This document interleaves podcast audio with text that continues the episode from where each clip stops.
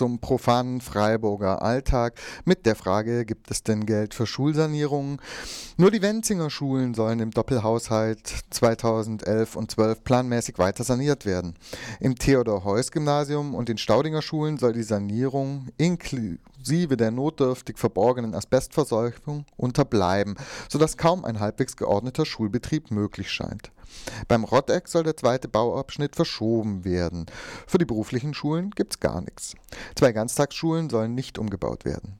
Seit Jahren wird das Schulsanierungsprogramm mit erhöhten Grundsteuern von allen Freiburgern via Miete zumindest teilfinanziert. Wenn die Stadt in 2011 und 12 aus dem Finanzausgleich geringere Einnahmen hat, wäre es dann nicht an der Zeit, andere, die von gut ausgebildeten Schülerinnen Nutzen ziehen, zur Kasse zu bitten? Michael Menzel befragte vor dem Wochenende die grüne Schulexpertin und Fraktionsgeschäftsführerin Birgit Wölki.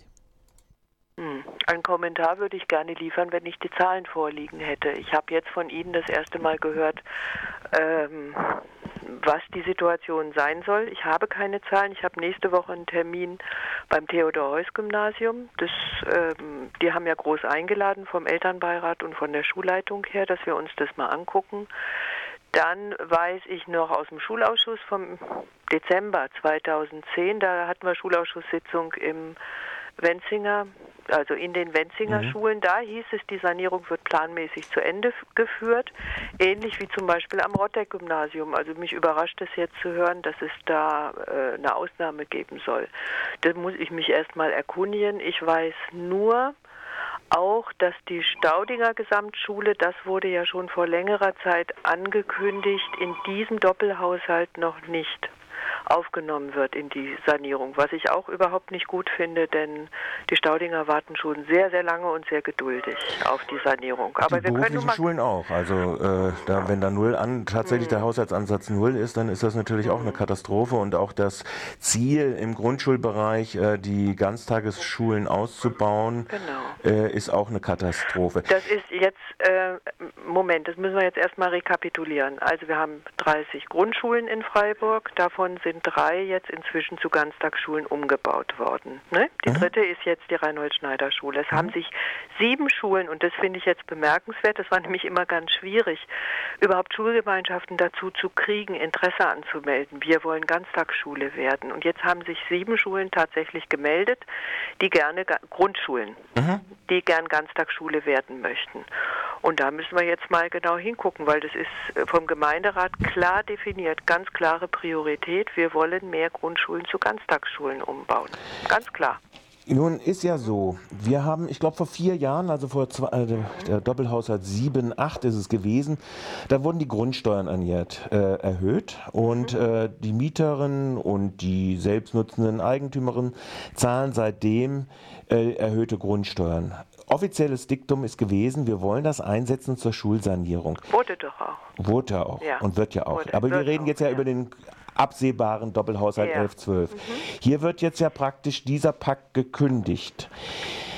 Die Frage ist, ist das äh, politisch, wird das politisch äh, vertretbar sein in der Öffentlichkeit? Erstens weiß ich nicht, ob äh, ein Pakt, den Sie jetzt als solchen bezeichnen, ge äh, überhaupt geschlossen wurde und jetzt gekündigt wird. Also ähm, ich weiß es nicht. Ich versuche jetzt mal noch einen anderen Blick drauf zu lenken und zu sagen, was wir jetzt hier abbauen müssen, diesen sogenannten Sanierungsstau, das ist uns eingebrockt worden in den letzten 30 Jahren, wo eben weder eine angemessene Summe für Bauunterhaltung in den städtischen Haushalt eingestellt wurde. Also 1,2 bis 2 Prozent des Wiederbeschaffungswerts eines Gebäudes sollte man jedes Jahr einstellen für künftige Sanierungen. Das ist nicht passiert. Es war also absehbar, dass es irgendwann mal einen Stau geben wird und ganz viele Generalsanierungen nötig sein müssen. Gerade bei diesen modernen Kreuzschulbauten, die da in den Ende der 60er, Anfang der 70er Jahre gebaut wurden. Das heißt, wir baden jetzt was aus, jetzt der, der aktuelle Gemeinderat, wir baden seit ein paar Jahren was aus, was über 30 Jahre hier uns eingebrockt wurde. So. Und da versucht man jetzt tatsächlich konsequent und ja, konsequent ranzugehen und zu sanieren. Ne? Dass man das nicht auf einen Schlag machen kann, ist nicht Die hat Frage absolute Priorität im Haushalt. Ich Also nach wie vor absolute ja, Priorität, Absolute sagen wir so. Priorität hat die Schulsanierung. Okay.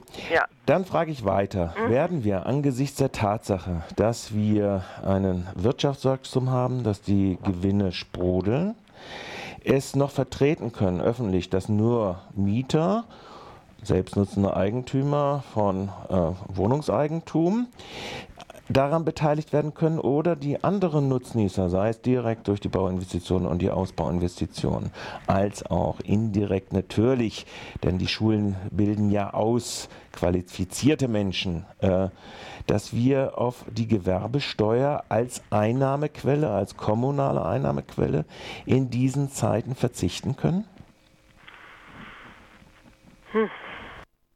Ich meine, es ist auf der einen Seite schön, äh, gute Pressefotos für die Unternehmenskommunikation zu machen äh, und eine 10.000 Euro Spende zu machen. Das ist schön und gut.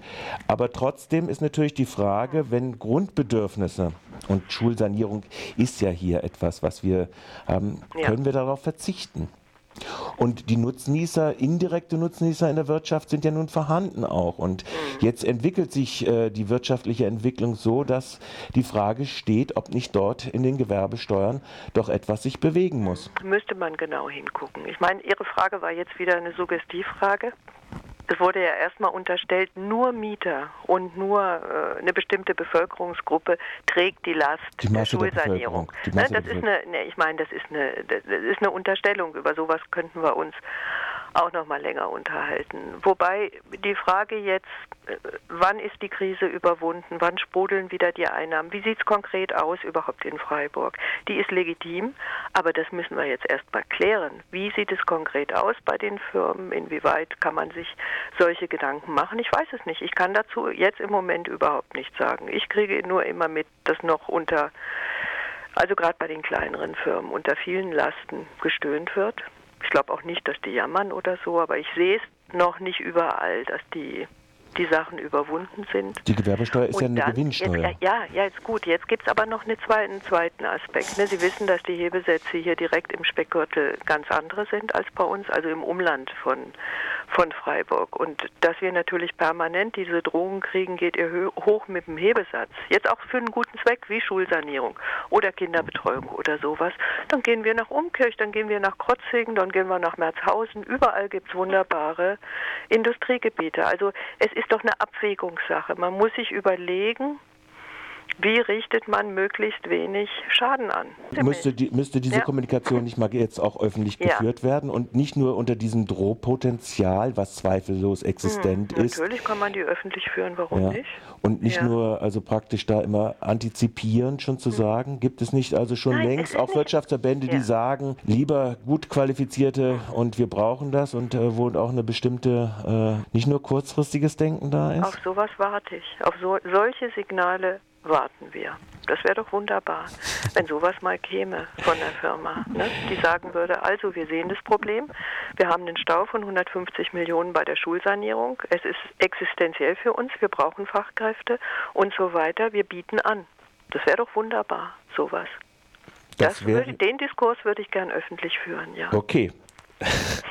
Das ist Birgit Wölki in der Fraktion der Grünen, zuständig für die Bildungspolitik. Die Bildungspolitik. Und wer die Grundsteuern in Freiburg bezahlt und ob und dass die Gewerbesteuer eine Gewinnsteuer ist, äh, wird Michel Menzel sicher gern noch mit Birgit Wölki weiterhin öffentlich diskutieren. Das eher verhaltene Gegrummel an den Schulen scheint aber bereits Wirkung zu zeigen. Eine für heute angedachte Protestversammlung am Rotteck-Gymnasium wurde vom Schulrektor Fugmann, von der CDU übrigens, abgesetzt, da es angeblich positive Entwicklungen gäbe. Wo aber sind diese positiven Entwicklungen im Westen? Und von den beruflichen Schulen ganz zu schweigen.